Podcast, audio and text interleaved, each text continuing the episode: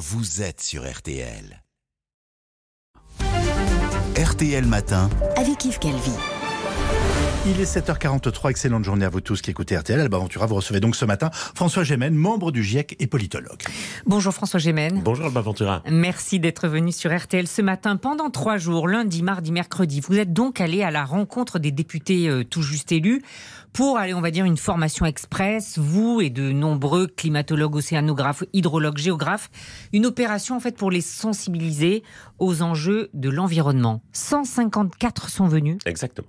C'est bien ou vous êtes C'est- On est un peu déçus quand même. C'est, disons, un gros quart des députés, donc c'est pas un flop. N'avez loin pas la majorité là. absolue. Mais on n'a pas Hein la majorité absolue et c'était quand même un peu l'objectif d'en avoir euh, 289.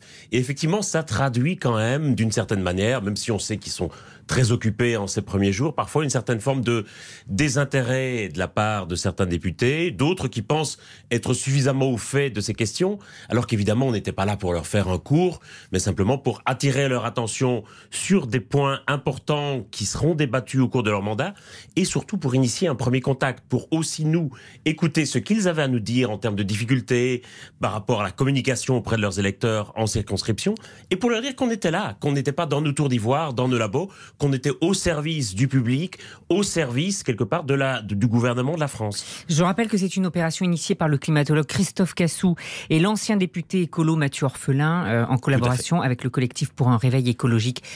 Il y a des députés qui vous ont dit mais moi je m'en fous du climat.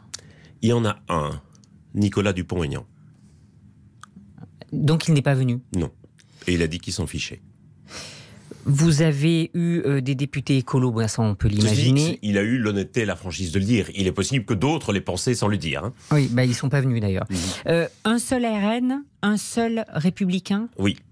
Glo- Globalement, les 104 députés qui sont venus se répartissaient à peu près à parts égales entre la NUPES et la République En Marche ou, ou ensemble, la majorité gouvernementale. Et les écolos, bien sûr. François Gémen, en 20 minutes euh, de formation express, on a le temps de sensibiliser à quoi?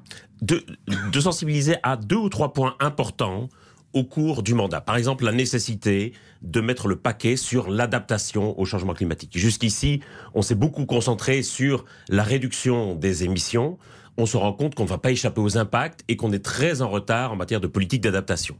On peut les sensibiliser aussi sur les liens profonds qui existent entre les questions de climat et de biodiversité qui sont souvent traitées séparément alors qu'en fait elles sont profondément liées. Mais par exemple, ils vous ont posé quelles questions sur la biodiversité? Alors, la plupart des questions, c'était des questions qu'ils faisaient remonter de leur circonscription sur des questions d'artificialisation des sols, de création de zoning industrielles, de création de zones commerciales, en disant mais comment je fais? Parce que d'un côté, les maires cherchent à attirer ces activités économiques, ça fait des rentrées fiscales pour les communes, et donc si je suis le député dans la circonscription qui plaide contre ça, je me mets à dos les maires, certains agriculteurs, et donc c'était beaucoup sur des questions comment est-ce qu'on explique aux gens, comment est-ce qu'on articule des politiques climatiques ou en faveur de la biodiversité avec des politiques sociales, des politiques d'aménagement du territoire, comment est-ce qu'on rend tout ça cohérent? Eh oui. Il n'y a pas suffisamment de volonté politique, selon vous, François Gémen Très clairement, il n'y a pas suffisamment de volonté politique. Et donc, il ne faut pas être naïf non plus. On se rend bien compte que c'est pas juste un déficit de connaissances. Bien sûr, une question de manque de connaissances et de manque de formation et des députés et de la population générale, mais c'est pas juste parce que tout le monde serait au courant des questions climatiques que d'un coup ça va déclencher l'action politique. Je pense qu'il ne faut pas dépolitiser la chose et se rendre compte que la racine du problème, c'est quand même un manque de volonté politique. Emmanuel Macron, vous trouvez qu'il n'y est pas sensible? Je pense qu'il y est sensible, mais qu'il est toujours dans une politique du en même temps. C'est-à-dire qu'on ne peut pas dire qu'il ne fait rien du tout pour le climat, mais souvent il défait de la main droite ce qu'il fait de la main gauche parce qu'il cherche à contenter des intérêts contradictoires. Et si vous cherchez à satisfaire tous les intérêts en matière de climat, ben à la fin du compte, vous ne faites pas grand-chose. Mais pourquoi les rapports du GIEC n'impriment pas? Enfin, on en est à. je- je- le premier à. C'était 1990, le premier rapport du GIEC.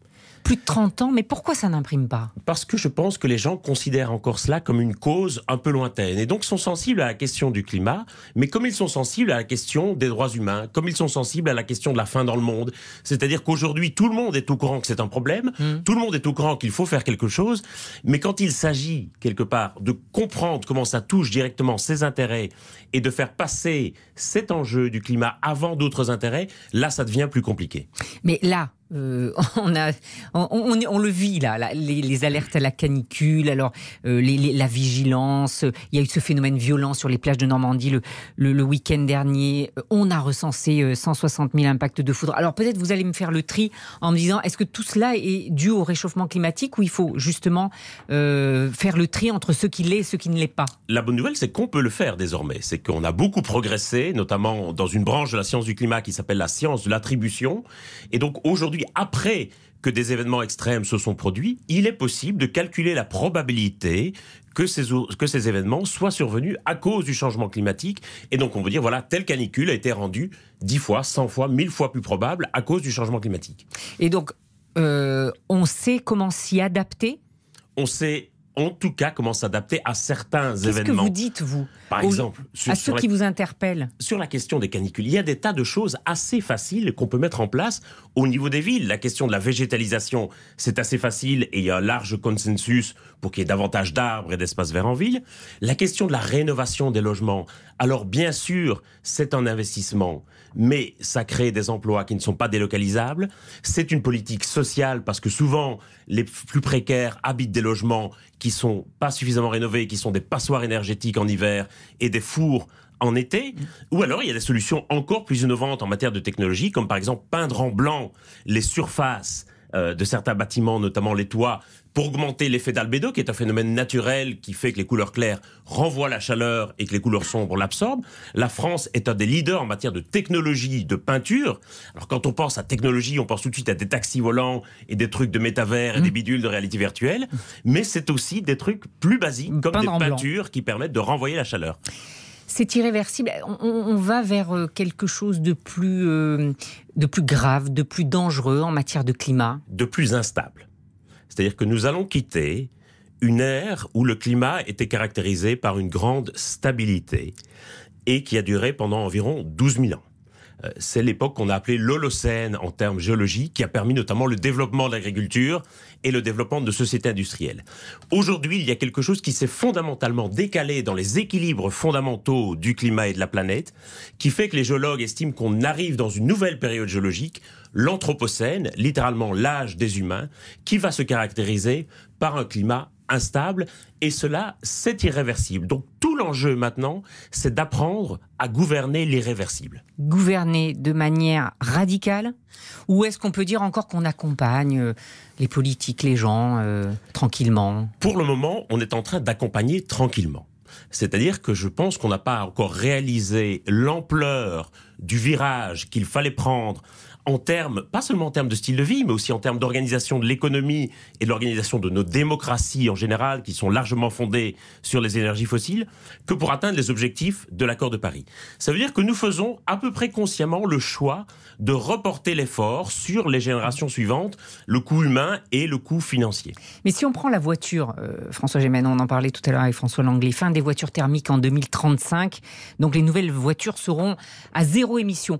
En France, on a 60 000 bornes électriques, il nous en faudrait au moins un million, et on n'a même pas les salariés, enfin on, en manquera cruellement. Euh, comment on fait On fait ça en 13 ans, on y arrive? Il va falloir le faire. Je crois que c'est l'intérêt aussi pour les parlements de définir un peu des dates butoirs comme celle de 2035 pour dire au gouvernement les amis vous êtes en retard. Et aux constructeurs. vous les fesses. Les constructeurs aussi. Mettez des bords. Les constructeurs adaptez vos chaînes de production.